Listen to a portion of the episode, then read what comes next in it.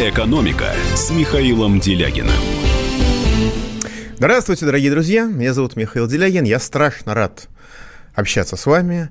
Нет, Владимир Франки покупать, если вы имеете в виду швейцарские франки, никогда не поздно. А вот французские и бельгийские, да, вы правы, 20 лет. 20 лет уже поздно, мы с вами опоздали. Итак, э, я просто хочу напомнить, что наша страна замечательна в том числе своей протяженностью с точки зрения географии. И если мы сейчас с вами находимся еще вечером 6 в пятницу, то в Хабаровске, тем более в Петропавловске, Камчатском, наступил уже следующий день, и они на один день ближе нас к замечательному празднику 8 марта. Но в связи с этим главное, главное, подарок нам всем а, преподнесли российские врачи. А, не люблю никого хвалить, но в данном случае вынужден аплодировать, потому что люди официально и четко зафиксировали – что э, коронавирус и прочая зараза через букеты цветов не передается. Поэтому 8 марта пройдет в штатном правильном режиме. Я подозреваю, что у нас очень много производителей и импортеров шоколада. Ну и на 8 марта какой главный подарок? Букетик и сладенькое. Ну, там, конечно, парфюм и все остальное, но это уже, так сказать, это уже э, из другой весовой категории. И а, производители шоколада решили вырубить конкурентов, чтобы собрать весь праздничный спрос в условиях кризиса на себя. Ну, потому что если вы не дарите цветы, ну, естественно, вам придется дарить больше шоколада. Логика была такая. Но врачи стояли на страже наших интересов и пресекли эту совершенно негодяйскую, с моей точки зрения, попытку недобросовестной конкуренции. Поскольку кризис будет продолжаться, и в данном случае не только у нас, но и во всем мире, спрос будет все большим дефицитом, драка за наши деньги будет ужесточаться, пока у нас эти деньги будут оставаться. Подобного рода спецопераций будет все больше. Подобного рода слуха, по другим, надеюсь, поводам, будет все больше, поэтому поддаваться им не надо. И у меня в связи с этим вопрос. А вот скажите, пожалуйста, вы сами, вот вы лично – вы боитесь заразиться коронавирусом? Или вы не боитесь? Ну, типа обычный грипп, да, грипп, конечно, тяжелый, но как бы мы гриппа опасаемся, но мы гриппа не так, чтобы боимся. Вот если вы боитесь заразиться коронавирусом, звоните 8 495 637 65 19. Если вы коронавирусом заразиться не боитесь, если вы считаете, что это, ну, нечто вроде обычного сезонного гриппа, то есть неприятные, могут быть осложнения, могут быть проблемы. Ну вот опасаться надо, бояться нет. 8 495 637 65 18. Итак, голосование идет. Причем оно у нас уже работает, в отличие от некоторых прошлых разов. Если вы боитесь заразиться коронавирусом, просто прислушайтесь к себе. 8 495 637 65 19. Если вы коронавирусом заразиться не боитесь, ну, то есть опасаетесь, как и всякой другой заразы, но вот не боитесь. 8 495 637 65 18. Ну и э, на самом деле, конечно, медицинский юмор, самый юмор в мире, самый веселый юмор в мире, за исключением тех случаев, когда он нас касается. И вот мне одноклассники, медики прислали, значит, реакцию на последние заявления а, наших официальных, так сказать, ну, мировых официальных чиновников. Цитирую, дословно, кавычки открываются. Я извиняюсь, если кто-нибудь это уже читал. По оценке специалистов Всемирной организации здравоохранения, в ближайшее время мир охватит пандемия слоновьего насморка из Африки, ежиного поноса и муравьиного триппера. Особую тревогу эпидемиологов вызывает угроза распространения австралийских штаммов утконосьей шизофрении и кенгуриного геморроя. Но самым опасным вирусом ученые, британские ученые, разумеется, считают козлиную импотенцию, которая хоть и не является смертельным заболеванием, но грозит человечеству полным вымиранием. Вслед за коронавирусом нас ожидают такие страшные заболевания, как тараканья краснуха, кошачий насморк, собачий сколиоз и китовая диарея. Угроза хомячкового сифилиса сильна, как никогда прежде. Ученые на данный момент исследуют, какие беды может нам доставить писец, особо подчеркивая, что наибольшую угрозу представляют толстые, то есть полные представители этого вида. Ну, что называется, народное творчество. А мы продолжаем дальше. Значит, наш студийный номер телефона 8 800 297 02. Пишите WhatsApp и Viber плюс 7 967 297 02. Давайте примем звоночек. Илья из Москвы, вы в эфире. Добрый вечер, Михаил. Рад вас слышать. Да. И у меня к вам два вопроса, но сначала отвечу на ваш вопрос. Э, я не боюсь. Я не боюсь. Э, значит, первый вопрос, он нас в прошлое отправляет такой исторический. Можете, пожалуйста, назвать плюсы и минусы НЭПа и ваше мнение, почему не прокатило это. Второй вопрос э, такой, значит, у нас скоро будут выборы, э, господи, выборы, простите, голосование за поправки. Ну, выборы у нас тоже будут, Илья, вы не переживайте. И, да, может да, быть, да. скорее, чем многие думают. Возможно, возможно, есть такая версия, что осенью что-то будет интересно. Но поживем увидим. Значит, вопрос такой. А, голосование за поправки в Конституцию будут. Не считаете ли вы, что после э, голосования и одобрения этих поправок наше государство приобретет довольно-таки м, другую, скажем так, экономическую и, в принципе, социальную политику, которую описывал Джованни Джентиле. Если да, то что лично вы будете в дальнейшем, в принципе, делать, как, как вообще существовать в таком государстве? Спасибо. Понятно, Илья. Вы знаете, вообще говоря, нас с вами должно беспокоить, э, как мы с вами будем э, существовать, как вы выразились, в мире глобальной депрессии, когда просто денег не будет, и это может случиться уже со следующего года. А, в этом государстве, ну, знаете, как всегда, а, я свою историю своей фамилии, как ну, семьи, как люди жили, я знаю с конца XIX века и могу сказать, что времен более комфортных, чем сейчас, с учетом вымирания России, с учетом огромного количества несчастья, низкого уровня жизни, на самом деле не было никогда. Это не пропаганда, это правда.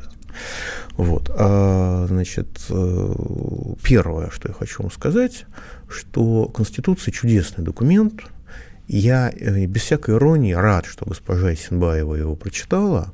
Я думаю, что если бы другие люди, которые участвуют в обсуждении этой Конституции, тоже его прочитали бы, ну, некоторые из них, это было бы хорошо и полезно. Но наша страна живет не по Конституции. Наша страна э, старается жить по Уголовному кодексу. Не всегда получается, но в реальности действует Уголовный кодекс. Люди, которые ссылаются на Конституцию по любому поводу, выглядят, ну, городскими сумасшедшими, уж извините. А, ну, один пример. Да? Конституция дарует нам право на жизнь. Право на жизнь – это базовое, фундаментальное право, даже не могу сказать человека. Это, в общем-то, право и животного, потому что если в стране нет голода, то убивать просто так даже бродячих собак нельзя. И Уголовный кодекс это фиксирует. Вот э, убивать просто так нельзя, право на жизнь есть даже у собаки. Но экономическое выражение права на жизнь – это не то, что нельзя убивать. Это то, что э, человек, который имеет право на жизнь, раз государство ему это право дает, оно это право должно гарантировать. То есть оно должно гарантировать прожиточный минимум для каждого гражданина России. Наше государство про это даже не заикается. Оно к этому подползает в отдельных категориях, ну, ненавистные нынешним властям большевики считали, что все лучше детям, а сейчас, значит, у нас право на жизнь формально имеют пенсионеры и легально занятый полный рабочий день, потому что их, так сказать, доход не может быть ниже прожиточного минимума. И то в отношении пенсионеров это нарушается в огромных масштабах. Но, и в отношении занятых. Но формально право есть. А всем остальным право на жизнь не обеспечивается. То есть государство систематически плюет на собственную конституцию. Уважаемые коллеги, а вам не все равно, что написано в документе, на который э, чихали все с высокой колокольни, с моей точки зрения, это мое оценочное суждение, гипотеза, которая подтверждается фактами каждый день.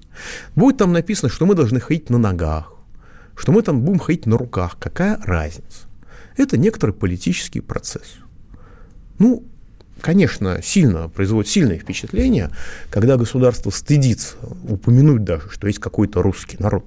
Это в приключениях, э, в похождениях бравого Салаташвейка Ярослава Гашика была такая чудесная фраза, что поручик Лукаш считал чешский народ чем-то вроде тайной организации, от которой нужно держаться как можно дальше. Вот наше государство, судя по всему, к русскому народу относится примерно так же. Если его драпируют сложными конструкциями, а, что вот русский язык – это язык государства, образующего народа, ну, наверное, татарского, да, какого еще, или там башкирского, или еврейского, или адыгского, или якутского, ну, все же говорят на русском языке. Вот. Э, но э, это вопрос предпочтения. Как э, на параде Победы драпируют мавзолей Ленина, но от того, что драпируют мавзолей Ленина, только, люди только сильнее помнят о том, кто он такой был, и за что его так боится, из-за чего его так боится нынешняя власть. А, содержательные изменения Конституции, они все хорошие, они все приемлемы. Там нет главных изменений, да? там нет э, прожиточного минимума, там нет ответственности больше богатых, то, что называется прогрессивная шкала, там нет в конце концов, даже нет указания на то, что Банк России должен обеспечивать развитие экономики. И тем самым это фиксируется нынешнее состояние, когда Банк России уничтожает экономику, прикрываясь разговорами о борьбе с инфляцией. Но то, что там есть, это, в принципе, нормальные человеческие слова, они все правильные. Если вас полностью устраивает ситуация сегодня в России, голосуйте за или не ходите на выборах. Если она вас не устраивает в чем-то, голосуйте против. Экономика.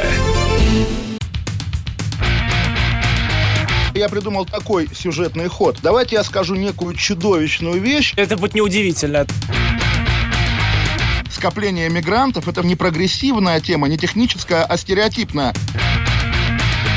Среди впечатлений моей юности через запятую идут трипы кислотные, наркотические, и благодать в церкви на праздник Троицы. Мы не знаем, есть ли у Мишустина под его пиджаком погоны, потому что если человек в конце 80-х торговал компьютерами, я думаю, к нему подошел какой-нибудь тогдашний товарищ майор, подполковник Путин, и сказал...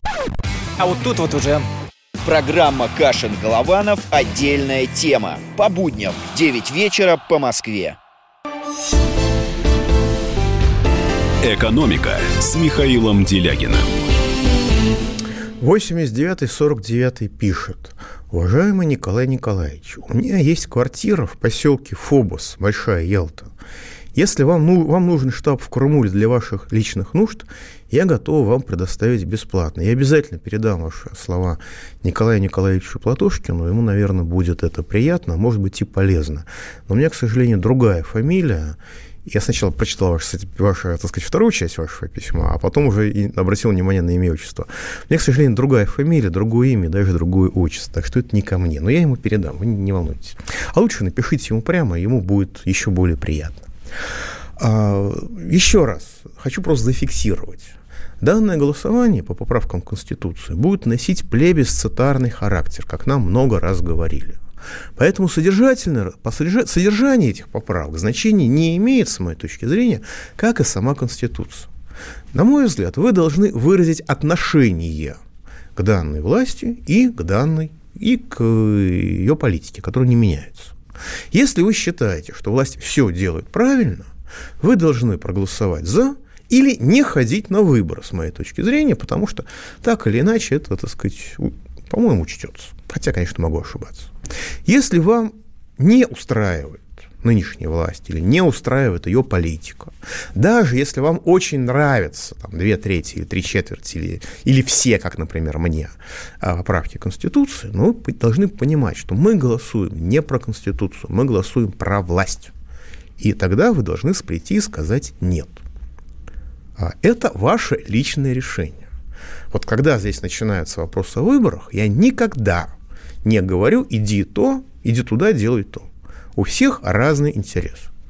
А у меня есть и партийные интересы, и политические интересы, и все остальное. Но я хочу сказать, что вот принцип простой. Все хорошо, вы власть поддерживаете, да или не явка.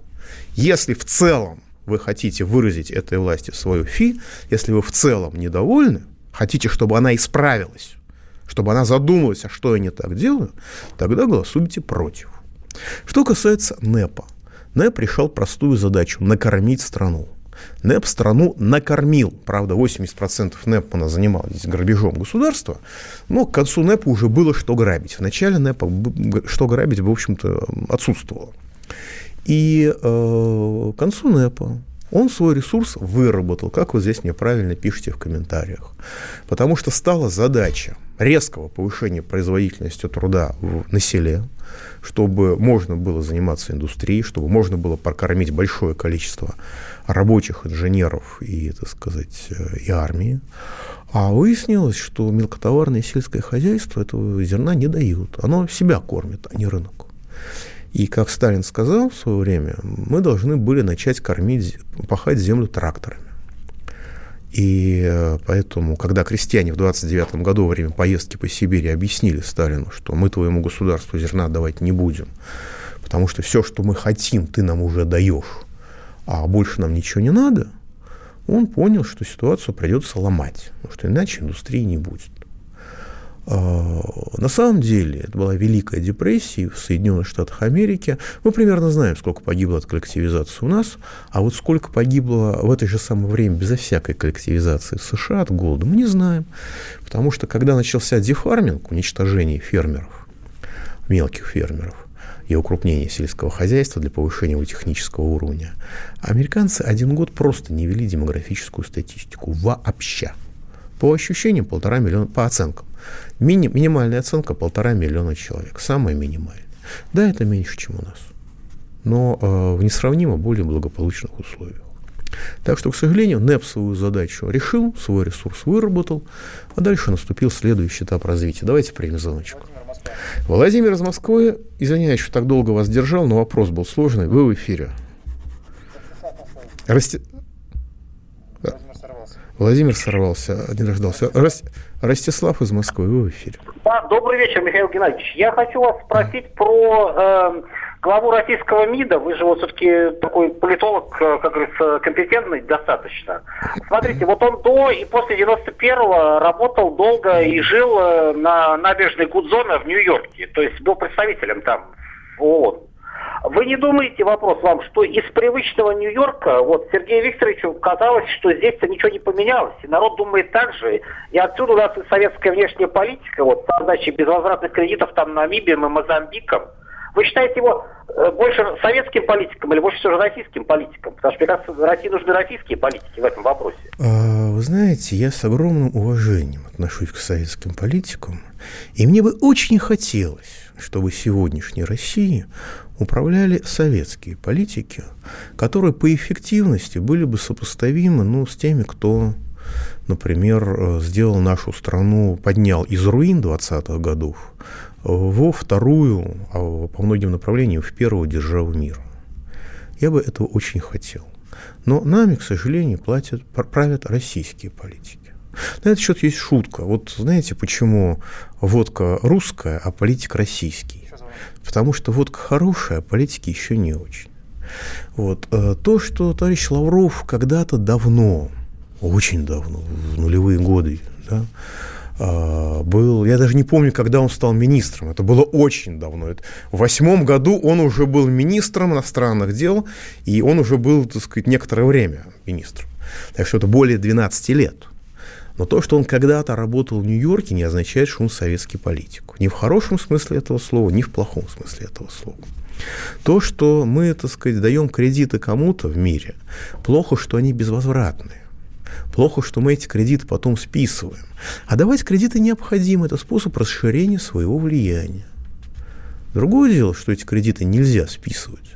И тот, кому мы даем кредит, должен понимать, что это кредит не безвозвратный, а его потом придется возвращать, даже если денег нет, возвращать, так сказать, влиянием, допуском во внутренние дела и так далее. Лавров, по-моему, один из немногих э, руководителей нашей страны, которому, в общем-то, есть к чему, конечно, придраться, но принципиальных претензий просто нет, потому что он нормальный и правильный, достаточно эффективный. Вот. Э, так что именно, именно поэтому он так долго является министром иностранных дел, между прочим. Э, очень долго. И я думаю, что Лавров это редкий случай, так сказать, редкий пример эффективности. А вопросы по кредитованию, ну, это все-таки в первую очередь, на самом деле, это Минфин. Лавров может давать какие-нибудь рекомендации, но если Минфин скажет «денег нет», на этом все заканчивается. Но, к сожалению, Минфин предпочитает говорить «денег нет нам с вами», а не непонятно кому. Давайте еще звоночек примем. Екатерина из Московской области, вы в эфире. Здравствуйте, Михаил Геннадьевич. Вы во всем правы. Я бы хотела просто э, обратить внимание на статью 9, глава 1. Кому принадлежат эм, э, богатства наших недр. Ведь кон, э, новая конституция, ну, если она будет принята, она нарушает права всех граждан сразу. То есть недра нам не принадлежат. Они принадлежат небольшой э, группе людей. Я правильно понимаю? А, думаю, что неправильно. Думаю, что неправильно, но если вы исходите из того, что я прав, то это не имеет никакого значения, потому что при практически, при определении практической политики, политики на Конституцию будут, конечно, обращать некоторое внимание, но, по-моему, не слишком большое. Значит, реальное значение Конституции реальное значение Конституции, подлинное, глубокое, это поправа Конституции, это изменение структуры власти. Если вы посмотрите, как она прописывается, власть становится менее царистской, более распределенной, более гибкой и готовой, э, на самом деле, по-моему, это подготовка к глобальной депрессии, потому что ну, нет никаких оснований для того, если не, не думать о глобальной депрессии, чтобы делать поправки, изменения, чтобы менять Конституцию сейчас – потому что президент Путин, у него заканчивается срок в 2024 году, ну, значит, в 2022 году что-нибудь начнем делать. А, если уж начали сейчас, то непонятно, к чему такая дикая спешка. Ведь Конституцию, поправки в Конституцию принять 22 апреля – это три месяца на все. Да? январь, февраль, март, апрель, хорошо, 4. Вот. И э, что мешало, как в 1977 году Брежневскую конституцию жевать, пока она уже из ушей у народа не полезет, пока при слове конституцию у людей не будут начинаться судороги, пока им не надоест все. И тогда можно написать все, что угодно, хоть появившуюся тогда руководящую роль партии.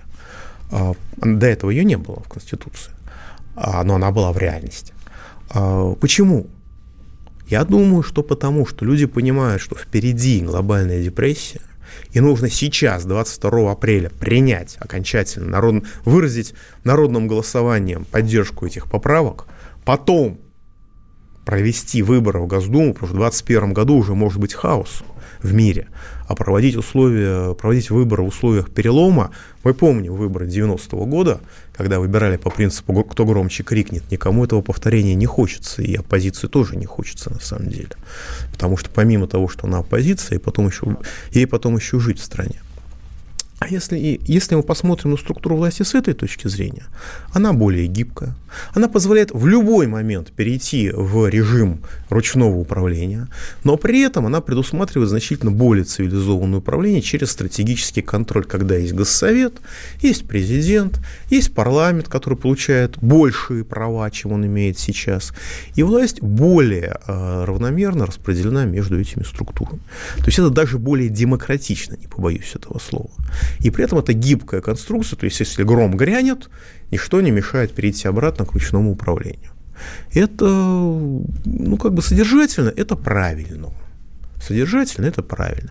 Недостаточно, не совсем так, как хотелось бы, но лучше, чем то, что у нас, так сказать, имеет место быть сейчас. Поэтому вопрос э, не содержательный, вопрос о доверии к нынешней политике и к нынешним людям. Экономика. Банковский сектор. Частные инвестиции. Потребительская корзина. Личные деньги. Вопросы, интересующие каждого. У нас есть ответы. Михаил Делягин и Никита Кричевский. В эфире радио «Комсомольская правда». Час экономики. По будням в 5 вечера. «Экономика» с Михаилом Делягиным. Итак, дорогие друзья, продолжаем. Не могу не отреагировать на новости. Ну что это за эксперты, которые не знают, кому мужчина де- делает второй подарок? Маме он его делает, господа эксперты.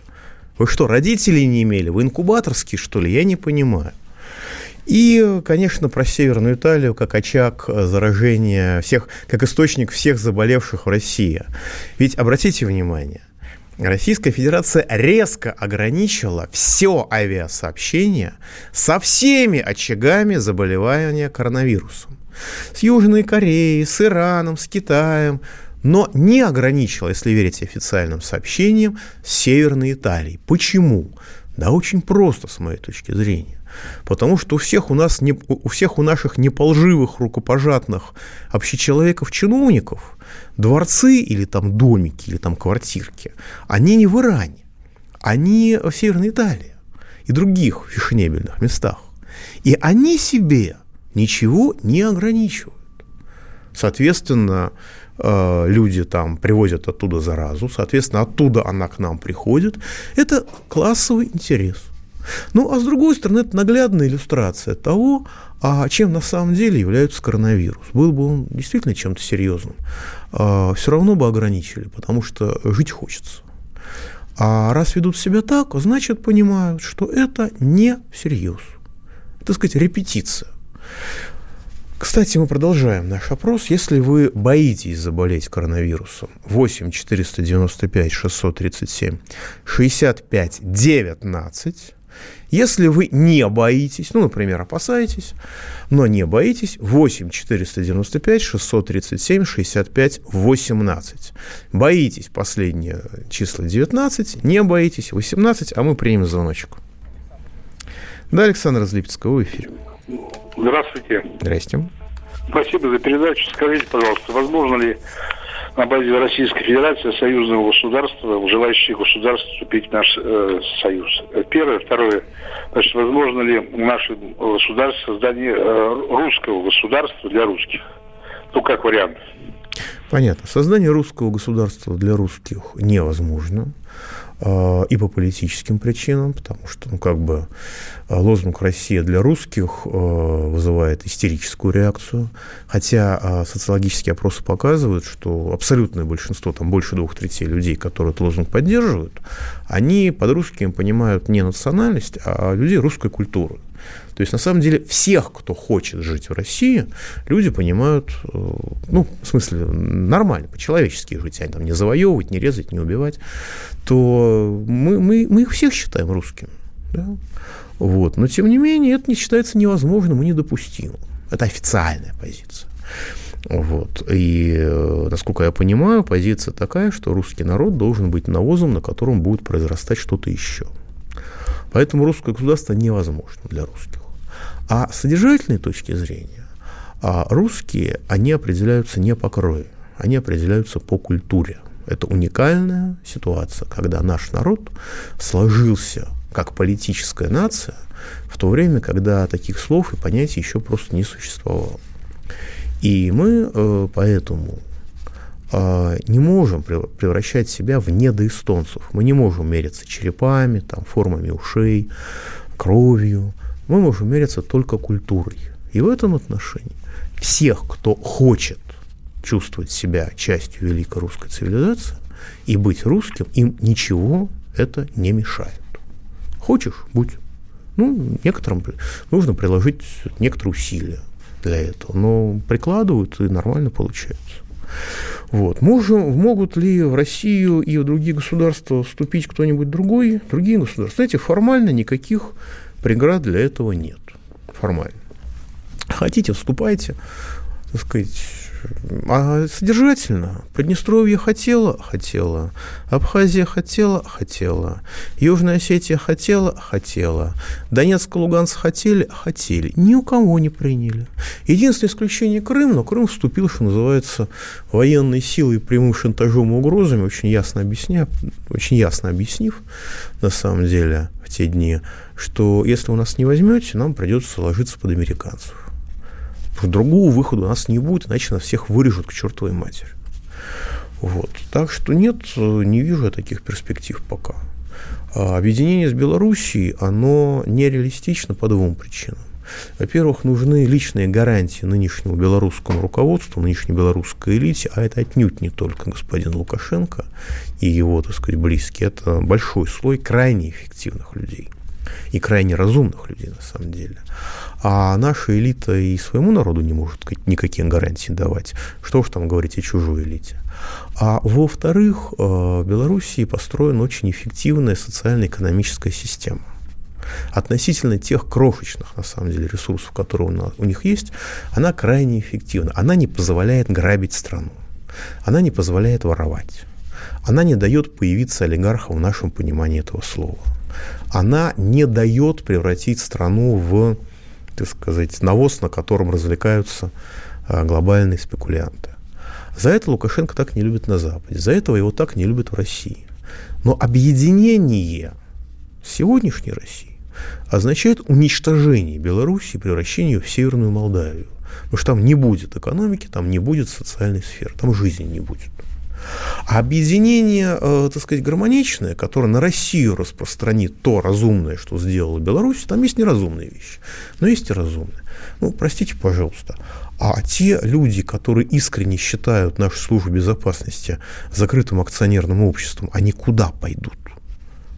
Ну, в лучшем случае они, так сказать, пойдут на пенсию. В самом лучшем случае.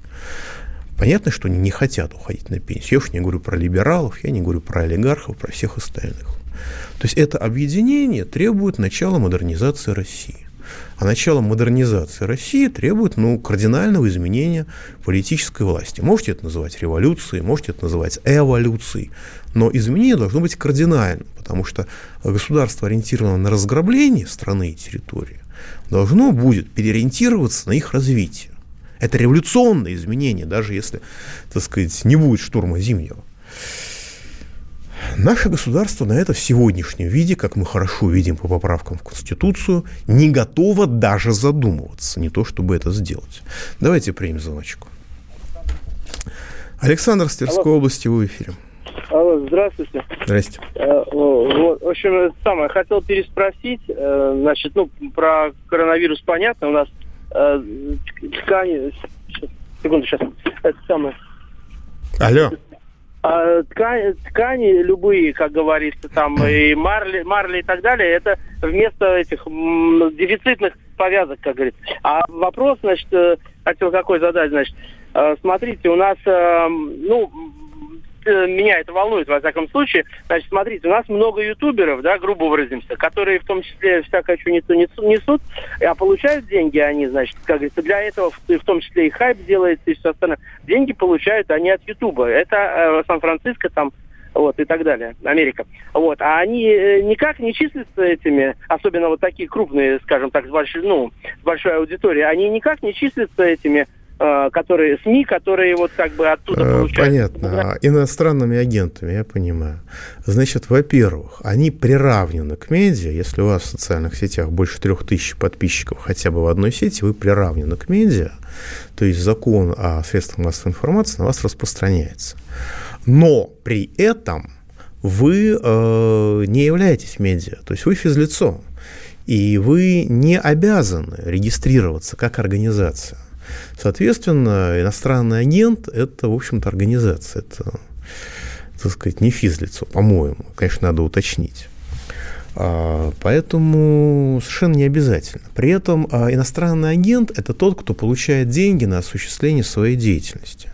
Если я зарабатываю на рекламе, если я что-то продаю, я не являюсь иностранным агентом. Скажем, вот начну я рекламировать сейчас джинсы где-нибудь у себя на соцстранице.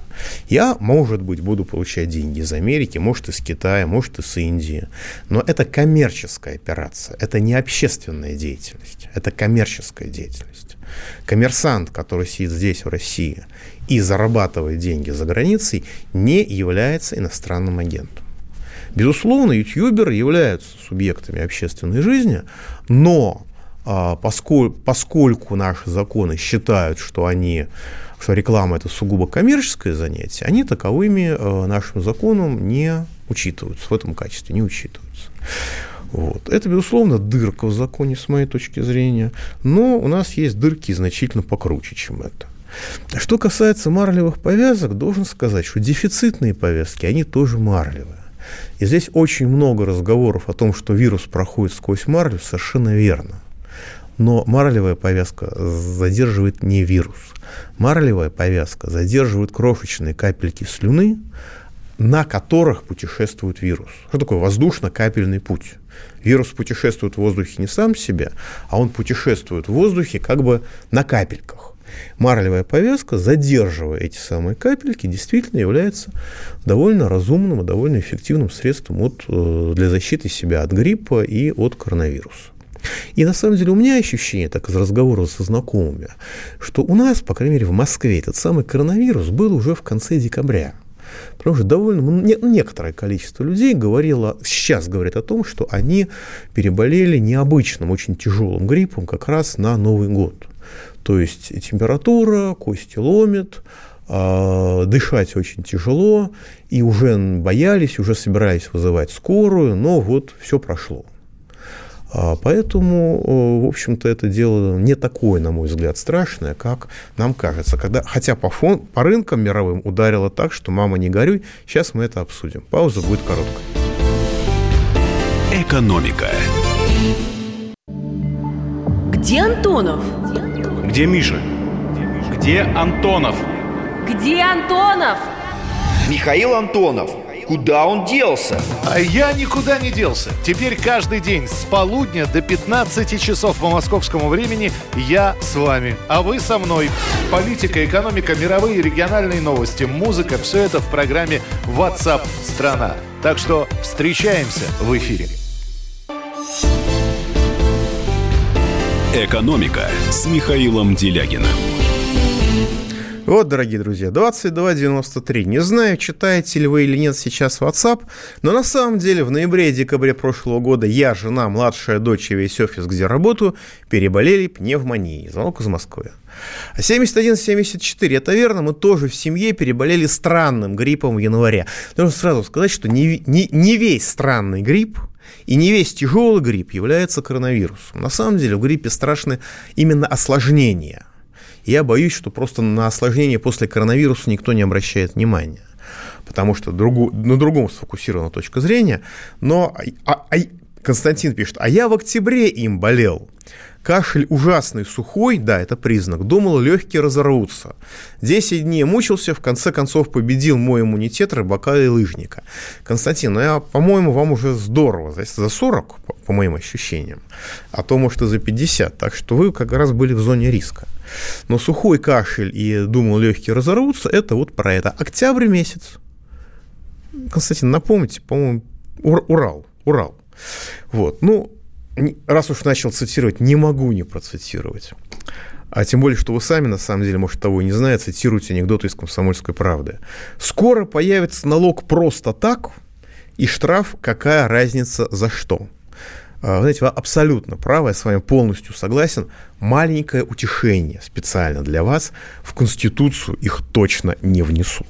Еще раз один признак, еще одна иллюстрация того, по каким документам мы живем. Итак, подводим итоги голосования. Проголосовало 100 человек, не могу упустить такой момент. 37% боится заразиться коронавирусом. 63% не боится, может быть и опасается, но не боится точно. Это свидетельствует, на мой взгляд, о очень здоровом отношении нашим к разного рода паническим вбросам, но рынки менее разумны, чем мы, Jones сыпется, и на самом деле все рынки использовали коронавирус просто как обоснование для того, чтобы провалиться, потому что, как я уже говорил в одной из прошлых передач, уже они должны были рухнуть, все на это показывает. А нефть, бренд-смесь подешевела ниже 48 долларов за баррель. Это означает дефицит бюджета федерального. Ничего страшного в этом нет, это сугубо символическое действие, потому что в федеральном бюджете на 1 февраля без движения валялось, валялось 13,5 триллионов рублей – просто валялась, и только 58% из них признавалось в Фонде национального благосостояния, про остальное вообще принципиально умалчивается. Но, тем не менее, государству теперь будет легче не направлять деньги на нужды страны, прикрываясь не только аферой со Сбербанком, но и дефицитом бюджета. А теперь давайте примем звоночку. Александр из Воронежа, в эфире. Алло. Здрасте. Э, э, это э, Александр Воронеж. Да. Во-первых, спасибо вам за прекрасную передачу. Спасибо Это вам. И второе. вот э, э, одно предложение, которое я пытался э, включить туда в этот список по изменению Конституции, э, и со своими депутатами говорил, и обращался никак. Вот хотел бы э, через вас э, это предложение озвучить. Вот какое предложение. Включить туда, что каждые приблизительно 20 лет столица должна менять свое местонахождение. Тогда и другие регионы будут развиваться. Тогда и э, Поволжье или какие-то другие регионы будут э, подниматься с колен. Спасибо или, большое, Александр. Спасибо большое, Александр. Вот это вот на самом деле, с моей точки зрения, не обижайтесь, пожалуйста, но это голос отчаяния. Потому что э, люди даже не могут себе вообразить, что существуют какие-то инструменты развития территории, кроме переноса столицу на эту территорию. Вот это на самом деле меня сейчас глубоко потрясло. А на самом деле, безусловно, я как москвич говорю, столицу из Москвы нужно убирать к чертовой матери. Потому что, ну, просто город безумно перегружен, и в том числе мажорами он перегружен. И я считаю, что столицу нужно перенести в город Енисейск Красноярского края. Когда-то это была столица Сибири. Там не очень легкий климат, мажоры туда не поедут. И мы, как в свое время Казахстан, получим лет 15 на, а, так сказать, то, чтобы государство было очищено от людей, которые рассматривают его с точки зрения карьеры, с точки зрения обогащения. Просто они туда не поедут. А некоторые органы можно еще подальше отправить. Вот. Но, но а, для того, чтобы развивать территорию, не нужно туда переносить столицу. Для этого должна быть нормальная бюджетная политика, нормальная экономическая политика, нормальная социальная политика. Что, при советской власти в Норильск перенесли столицу? Нет. При советской власти э, в Петропавловск-Камчатской перенесли столицу? Нет. И даже в Владивосток столицу не перенесли. Хрущев собирался столицу РСФСР перенести в Новосибирск. Все уже было подготовлено, но, так сказать, российская бюрократия не захотела уезжать подальше от союзной, поэтому товарищу Хрущев, вместо, вместо столицы уехал Хрущев. И то не в Новосибирск, а поближе, на дачу. Но э, есть другие инструменты развития, и э, столицы на всех не хватит. Вот в Воронеж точно не нужно переносить столицу. Но Воронеж должен развиваться. Один из самых богатых регионов России должен быть. Один из самых богатых.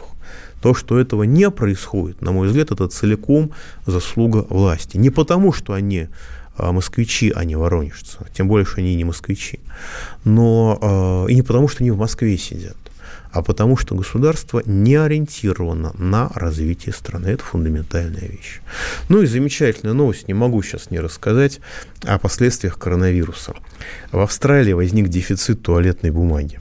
Жуткий а, паника. В Японии тоже паника, при том, что все думают, что все производится в Китае, поэтому, значит, смели туалетную бумагу с прилавков, а японское правительство тщетно объясняет японцам, что а, туалетная бумага – это один из немногих товаров, которые Япония производит сама для себя, практически в полном объеме.